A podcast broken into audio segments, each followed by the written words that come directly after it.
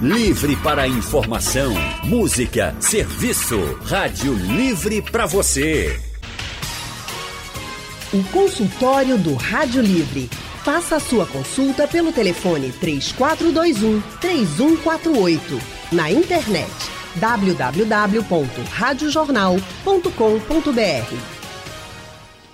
O consultório do Rádio Livre hoje vai tratar sobre a dor na lombar, mais conhecida como dor nas costas, dor nos quadris, tem gente que chama também de dor nos quartos. E esse é um problema, gente, que atinge 80% da população em todo o mundo. Mas o que causa tanta dor nessa região e quais são os tratamentos? Para nos ajudar, nós convidamos o fisioterapeuta Breno César. Breno é especialista no tratamento da dor reumatológica e ortopédica e atende na clínica Breno César, Centro de Fisioterapia Integrativa. Boa tarde, Breno. Seja muito bem-vindo aqui ao consultório do Rádio Livre. Boa tarde, Anne. Boa tarde aos ouvintes. Mais uma vez é uma alegria para mim estar aqui com vocês. Alegria toda nossa em tê-lo aqui com a gente no nosso consultório. Quem também está com a gente hoje é o médico ortopedista Dr. Carlos Romeiro. Dr. Carlos é especializado em cirurgia da coluna, é membro da Sociedade Brasileira de Coluna e atende no Instituto de Coluna e Ortopedia Especializada e também na Clínica Regenere. Doutor Carlos Romeiro, muito boa tarde. Seja também muito bem-vindo ao consultório do Rádio Livre.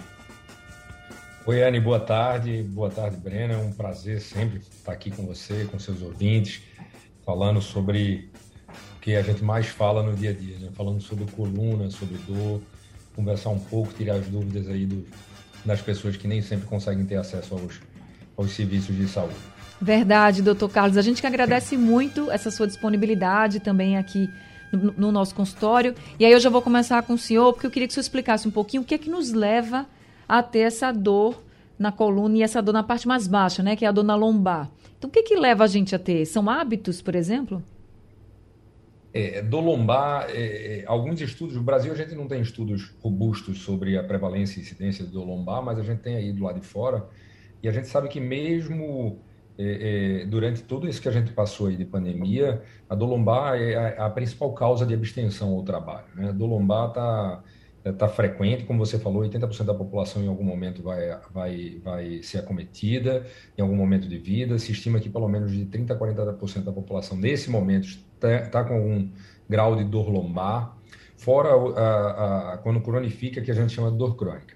Não existe uma causa específica para dor lombar, é muito difícil a gente falar. Mas a gente, se a gente avaliar o ser humano como do, do, do ponto de vida, do ponto de vista antropofométrico, o ser humano é o único bicho na face da Terra que se mantém em pé em duas patas. Então, o único animal bípede ereto da face da Terra é o ser humano. Então, nós temos, por natureza, a gravidade empurrando para baixo e nosso corpo tentando vencer a gravidade para cima. Nessa biomecânica, quando a gente se compara a outros hominídeos, tipo chimpanzé, grande é, o, o, macaco, a gente vê que a região lombar ela é um pouquinho diferente. A região lombar ela tem uma lordose lombar que permite que a gente fique em pé, mas a região lombar ela não tem um reforço grande de costela como a gente tem ali ó, na, na coluna torácica. Então a região lombar é muito sobrecarregada, muito sobrecarregada, tanto do ponto de vista mecânico, ou seja, outro fator interessante é que a sociedade hoje em dia passa muito tempo sentado, então a posição sentada modifica a rotação da bacia, que modifica a posição da coluna em cima, a gente diminui lordose quando senta. Então, a gente, a gente, a região lombar é uma região de sobrecargas, sobrecargas tanto mecânicas, mas também, por outro lado, que a gente precisa avaliar, as sobrecargas também emocionais, a incidência de transtornos de ansiedade, de quadros depressivos, de estresse crônico, também leva a dor na região lombar. Então, quando eu falo, é, é muito interessante que você a gente, eu acho que a gente vem junto aí já há alguns anos conversando. Sim. E, e lá para trás a gente falava assim, é, é, a, a, famosa dor de coluna, porque culturalmente o, o, brasileiro se habituou em chamar dor de coluna. Eu acho isso ruim, porque quando você chama dor de coluna, a gente automaticamente a gente dá o diagnóstico que o problema é a coluna. E quase nunca o problema é a estrutura coluna vertebral, né? É a região lombar. Então hoje a gente vive uma epidemia, é, uma pandemia é, de transtorno de ansiedade muito grande, que foi até piorada pela questão do, do, do, Covid, né? As pessoas são mais ansiosas. O Brasil é o país mais ansioso do mundo proporcionalmente. Se estima que mais de 15% da população brasileira é, tem transtorno de ansiedade que precisa de tratamento. E transtorno de ansiedade, uma das apresentações do transtorno de ansiedade também é dor nas costas, é dor cervical, é dor lombar. Então, quando a gente trata, quando a gente precisa pegar um paciente, a gente tem que avaliar ele globalmente. Então, é muito difícil a gente, eu costumo falar no consultório que dor lombar é multifatorial, diversos fatores interferem e é inespecífica. É muito difícil a gente pegar um paciente e dar um diagnóstico assim, você tem dor lombar porque você tem uma protusão. Seria muito simplista dizer isso. Então, é uma coisa bem mais ampla. Agora, Breno, quando a gente está com a dor, e principalmente uma dor na lombar, tudo que a gente não quer se sentar, a gente não quer sentar, a gente não quer ficar em pé, a gente não quer nada, porque a gente fica com muita dor, incomoda. Então, muita gente fala o seguinte: eu vou me deitar, eu vou descansar, eu vou repousar, porque eu não estou aguentando de dor.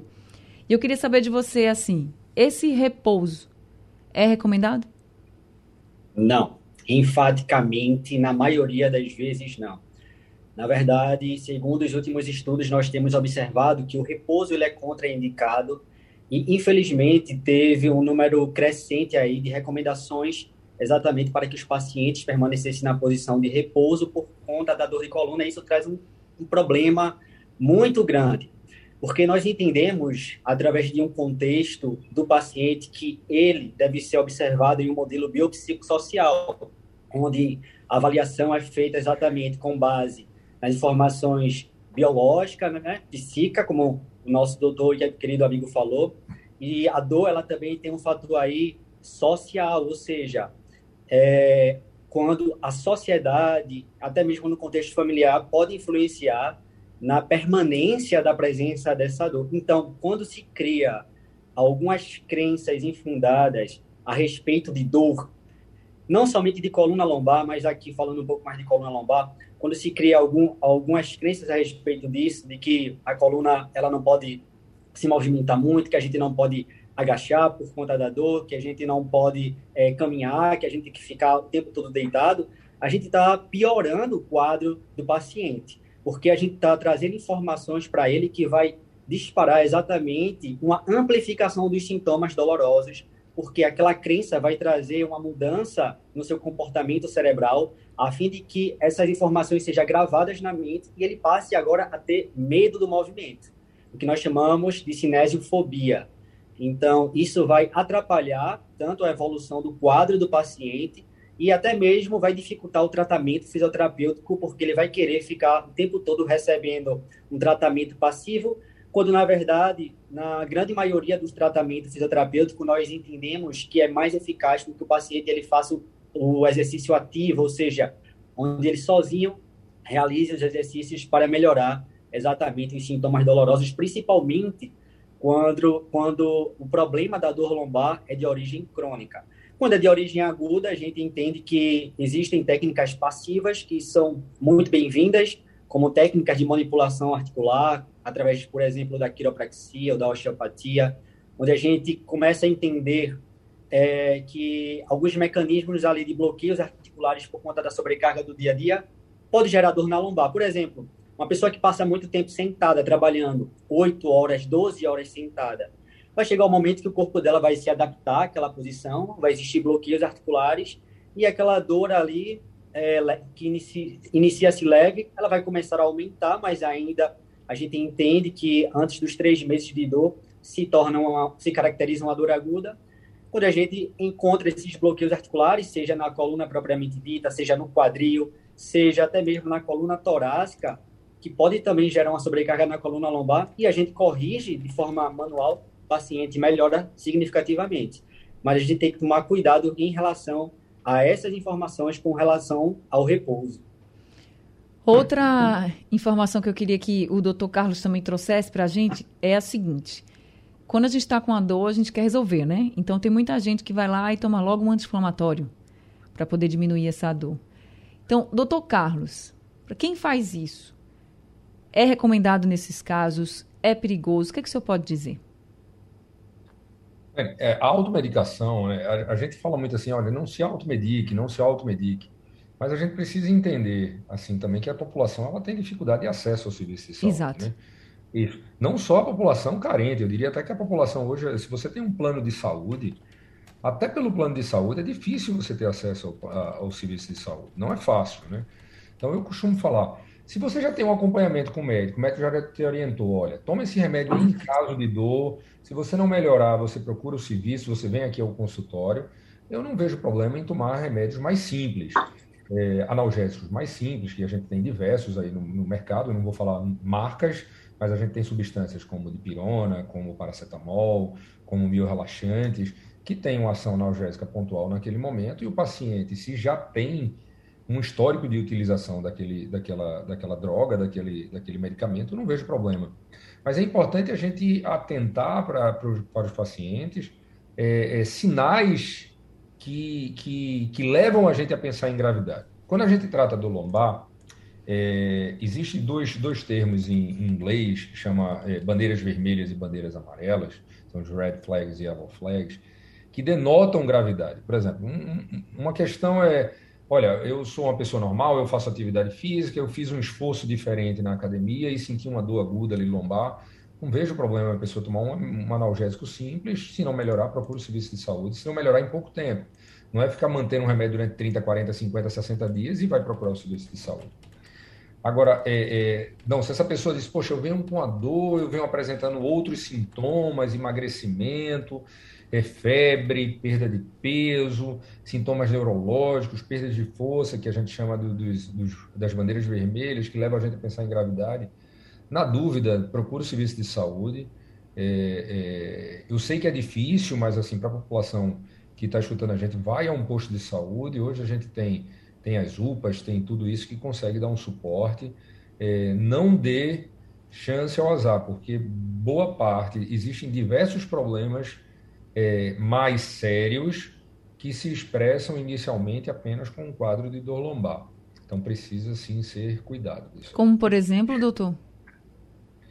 Olha, existem. É, é, quando a gente pensa, como eu falei antes, dor lombar é multifatorial e inespecífica. Raramente a gente consegue dar o diagnóstico etiológico. Etiológico, etiologia é origem. Por exemplo, quando a gente tem um problema de dente e vai ao dentista, a gente consegue quase sempre dar o diagnóstico etiológico daquilo. A gente tem um problema neste dente e o, dente, o dentista vai lá e trata. Em dor lombar, raramente a gente dá o diagnóstico etiológico, mas diversas doenças podem se expressar com dor lombar, como doenças metabólicas, como doenças inflamatórias, as, as espondiloartropatias, por exemplo, até mesmo como doenças, é, é, como, como doenças oncológicas. Por exemplo, é, mieloma múltiplo é um tipo de câncer do sistema sanguíneo que é muito frequente e a primeira apresentação, um quadro de dor lombar, quando a gente vai ver já tem até uma fratura patológica. Eu não estou falando isso, Anne, isso me preocupa muito porque as pessoas ficam com um certo receio. Veja, Sim. se a incidência de dor lombar é 80% da população, a exceção da exceção é a gente ter um problema oncológico que seja dor lombar. Então é muito frequente a pessoa chegar no consultório, doutor, é porque eu tenho muita dor, e ela, ela associa a intensidade da dor à gravidade do problema. Assim, se eu tenho muita dor, eu tenho um problema muito grave. Isso é muito frequente na população. Isso é uma falha tremenda, porque não tem essa correlação. Às vezes o paciente tem um quadro de dor intenso, que é simplesmente uma contratura muscular abrupta e que causa dor e limitação intensa e não tem nada de grave. É sério, porque ele está sentindo dor, mas não é grave. Mas é, é, se você tem histórico de câncer, se você tem histórico de câncer na família, se você está perdendo peso, se você tem febre, se você tem sintomas é, é, é de dor noturna, principalmente, procura um serviço de saúde para investigar. Tá certo. Gente, a gente vai continuar conversando aqui com o Dr. Carlos e também com o Breno sobre a dor nessa região da lombar e também vamos tirar as dúvidas dos nossos ouvintes. Já começaram a chegar aqui algumas perguntas pelo nosso WhatsApp, painel interativo. Se você quiser participar, o painel interativo você encontra no site e aplicativo da Rádio Jornal. O número do nosso WhatsApp é o 99147 8520. Mas também, se você quiser começar ao vivo e tirar sua dúvida ao vivo aí com o Dr. Carlos e também com o Breno, que é fisioterapeuta, você pode ligar aqui para a Rádio Jornal. Aí o número para você ligar é diferente. É o 3421 3148. Maria dos Prazeres de Cavaleiro está com a gente aqui ao telefone. Dona Maria dos Prazeres, seja muito bem-vinda aqui ao consultório. É, boa tarde aos médicos e a todos os ouvintes. Eu quero fazer uma pergunta ao doutor Carlos e pedir uma orientação. Como eu sou paraplégica desde desde cinco anos e esforço, esforço muito meus braços para locomover. Então, eu sinto muita dor no pescoço e nos braços. e os médicos sempre mandavam ter repouso. Só que ao longo do tempo eu estou ficando cada vez pior. E os remédios passam a dor, mas volta. E eu não consigo uma consulta com reumatologista aqui em Jaboatão, aqui em Cavaleiro. Dois anos que eu espero e não marca. Me diga alguma coisa, por gentileza. Boa tarde para todos. Boa tarde, obrigada, viu, dona Maria? Doutor Carlos? Oi, dona Maria. Olha, é, é, é, necessário avaliar. A primeira coisa, quando a gente pega uma queixa que você fala que eu sinto dor há muito tempo, é necessário avaliar é, o tempo de dor, porque quando a gente classifica uma dor como crônica, existe a dor aguda, existe a dor crônica. Isso é uma coisa interessante, porque muita gente acha que dor aguda e dor crônica são, é, são diferenças apenas devido a tempo. Não, são diferenças porque são problemas completamente distintos. A dor aguda geralmente é decorrente de uma lesão tecidual, ou seja, por exemplo, eu tive uma, um trauma, uma pancada. A dor crônica geralmente ela não está nem. Ela pode até ter iniciado com um problema tecidual, mas ela se cronifica por outras questões. Então, a dor crônica é um problema de, de saúde pública. Se estima aí, existe uma sociedade chamada SBED, a Sociedade Brasileira para Estudo da Dor, é, que ela fala que cerca de 40% da população brasileira sente dor crônica. 40%, como Dona Maria está falando aí. Então, dor crônica precisa ser tratada, existem médicos específicos para isso, que a gente chama de algologistas. São médicos que tratam dor crônica. E tratar dor crônica não é tratar a coluna, não é tratar a cervical, é tratar um paciente, como, como o Breno falou bem, né? Precisa entender esse paciente não só do ponto de vista biológico, mas também do ponto de vista funcional, social, psicológico, e entender como é que pode ser tratado. O problema de, de Dona Maria, ela precisa realmente tentar, de alguma forma, marcar o especialista em dor. Eu sei que hoje, no Hospital das Clínicas do HC ali da Universidade Federal, tem um grupo de dor que faz tratamento seria interessante ir para lá. Seria interessante. Eu não sei realmente se a gente tem no Estado, pelo serviço público, algum outro serviço de dor.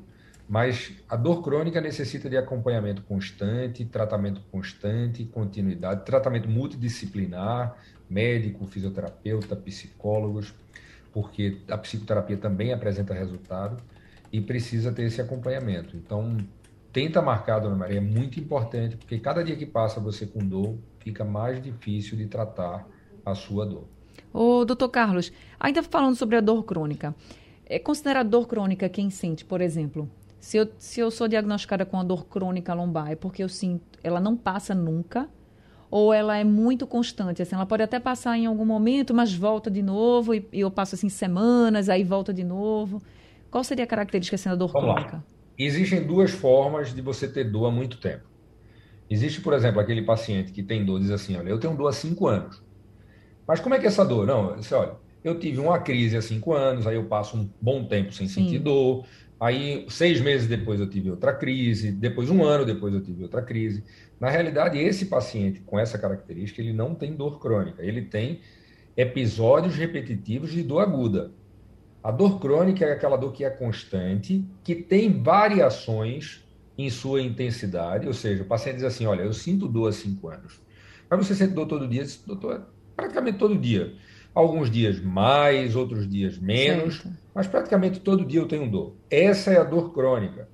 Episódios repetitivos de dor aguda é diferente de você ter dor crônica. Dor crônica é um diagnóstico. Quando a gente fala a palavra dor, muita gente acha que é só um sintoma. Dor crônica é um diagnóstico. Você pode ter dor crônica lombar, dor crônica cervical, dor crônica orofacial. É muito frequente mulher com dor crônica pélvica.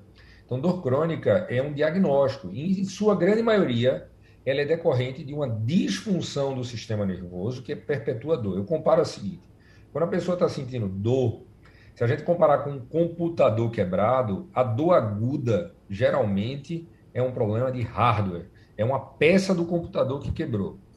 A dor crônica é um problema de software. Não tem peça quebrada, as peças estão ok, mas o sistema não está funcionando bem. Então, dor crônica é uma disfunção, não é uma lesão específica de algum tecido, é uma disfunção.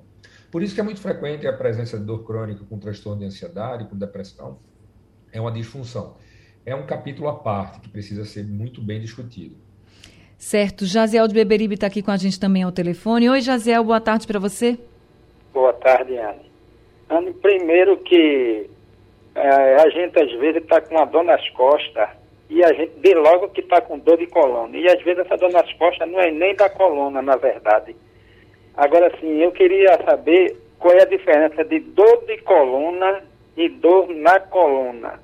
E assim, eu tinha uma namorada, que ela não era obesa nem nada, e, quando ela tinha uma, uma dor nas costas, ela deitava no chão puro para passar essa dor. Talvez essa dor não era na coluna, podia ser outro tipo de dor, e quando ela deitava, ela melhorava. E assim, no tocante a mim, eu tenho 1,85m, peso 70 quilos, sou sedentário, não sou obeso, mas eu carreguei muito peso nas costas dentro de uma bolsa. Carregava assim, às vezes, 10 quilos, até mais de 10, e andando para chegar naquele local que eu queria ir. E não sinto nenhuma dor nas costas. Agora, assim, eu deixava a coluna um pouco rígida, exatamente para poder sustentar esse peso. Eu estou com 52 anos e nunca tive essas dor nas costas. O que será que eu fiz algum bem para minha coluna? Foi, foi, é, os meus músculos da coluna ficou forte porque eu carreguei esses pesos todos e até hoje eu não sinto nada. Sei que não vou sentir. Vou começar pela primeira pergunta, tá certo, Jaziel? Obrigada pela sua participação. Doutor Carlos, ele quer saber a diferença de dor de coluna e dor na coluna.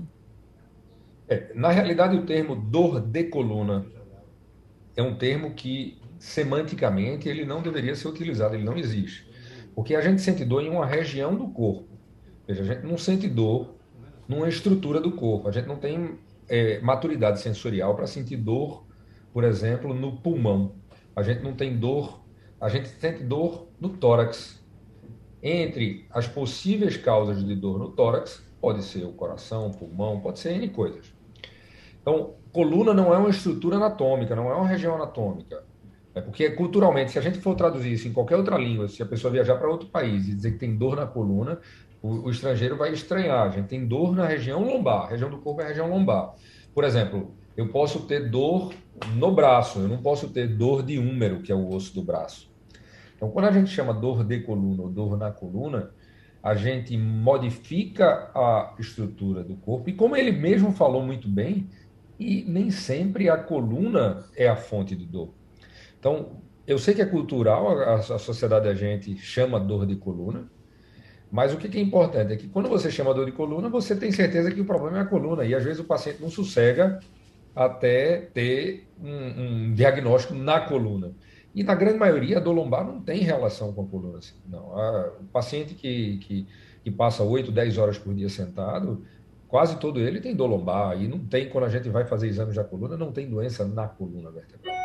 Então, o termo correto seria dor lombar e ela é multifatorial. E em relação a dor de coluna, dor na coluna, é, são semânticas bastante parecidas e que não denotam o termo correto, é, que seria dor na região lombar, ou dor lombar, ou lombalgia. Certo. Breno, explica para a gente como é que a fisioterapia pode ajudar quando a gente está com essa dor na região lombar. Você até falou que é, ter esse repouso não seria muito bom, mas também quando a pessoa está com dor, fazer certos tipos de movimento pode ser perigoso se ela não souber fazer. Então, como é que a fisioterapia ajuda esses pacientes? Tá. Primeiramente, a gente vai entender é, qual contexto o paciente está inserido para, consequentemente, a gente traçar o melhor tipo de tratamento para aquele paciente.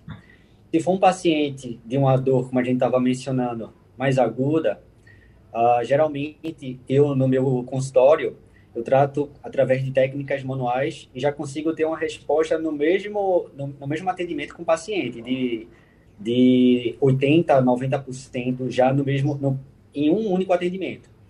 E essa, esse trabalho é onde a gente corrige exatamente a redução de mobilidade da estrutura da coluna devido exatamente a esse fator do dia a dia que acaba gerando sobrecarga. Existe uma resposta neurofisiológica que vai trabalhar para exatamente aliviar os sintomas do paciente.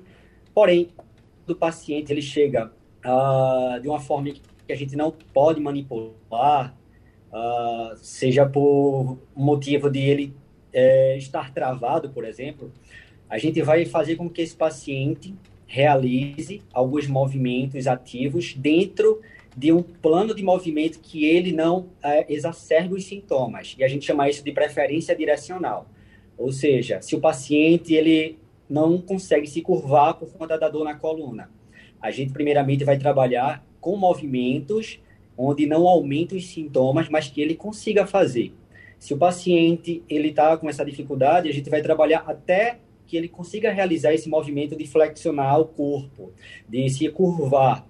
Para isso, existem algumas estratégias, como também se o paciente tem dificuldade de fazer uma extensão do tronco, ele não consegue jogar o corpo para trás. A gente vai trabalhar com técnicas de mobilização articulares ou uh, de exercícios ativos para que exatamente ele vá quebrando essa barreira de que nós chamamos de hipomobilidade, a fim de que ele consiga aos poucos gerar essa informação. Olha só, que não é informação somente na coluna, mas uma informação no cérebro, para que o cérebro dele reconheça que aquele movimento é um movimento saudável, que ele não vai se prejudicar por conta daquilo. E automaticamente as respostas aferentes para a nossa região cerebral vai trazer exatamente uma melhora do quadro de dor e, consequentemente, devido ao movimento também, a própria articulação vai melhorar a sua questão de mobilidade, o que vai, o que vai favorecer exatamente a, a evolução do quadro desse paciente. Mas se é um paciente de um quadro mais crônico, a gente vai ter que entender mais ou menos o que é que está acontecendo aí.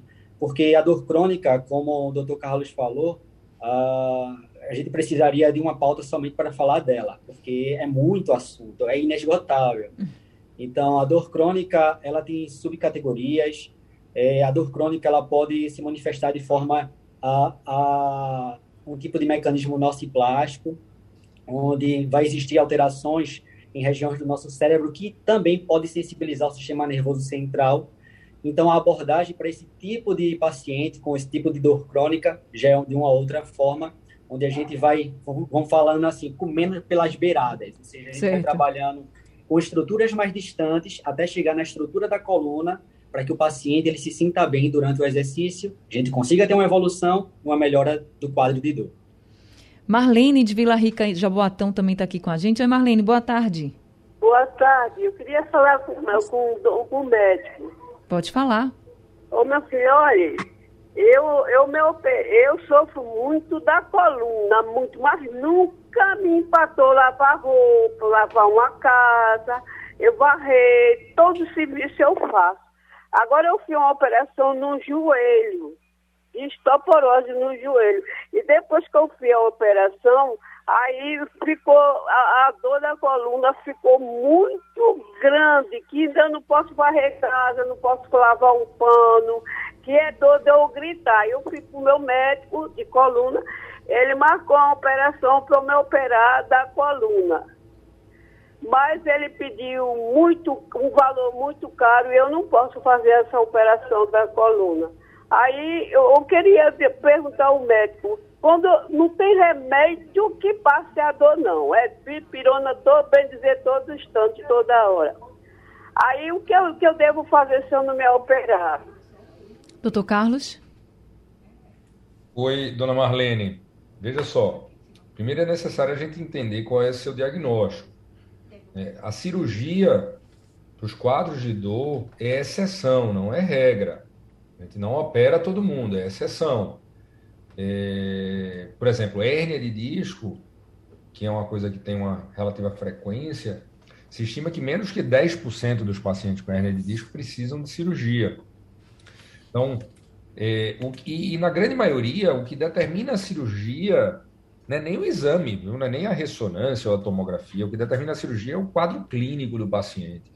A gente opera a hérnia quando aquele paciente tem dor insuportável, que não responde aos tratamentos convencionais.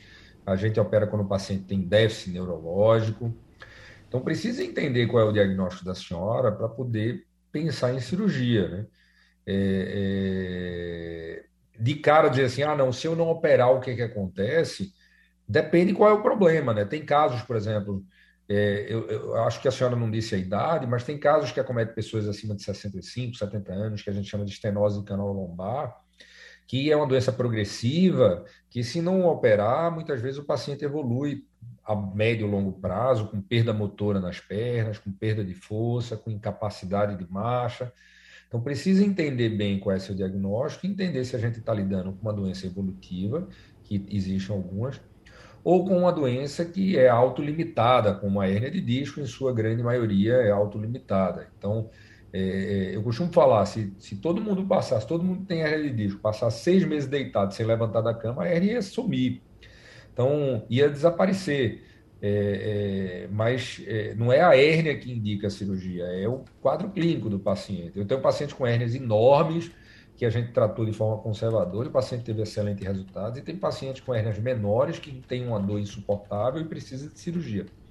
Mas o importante nesse caso é entender: é uma doença autolimitada, como a hérnia, que tem início, meio e fim, ou é uma doença progressiva, como a estenose canal, que é sempre progressiva, progressiva, progressiva e a partir daí determinar o tratamento.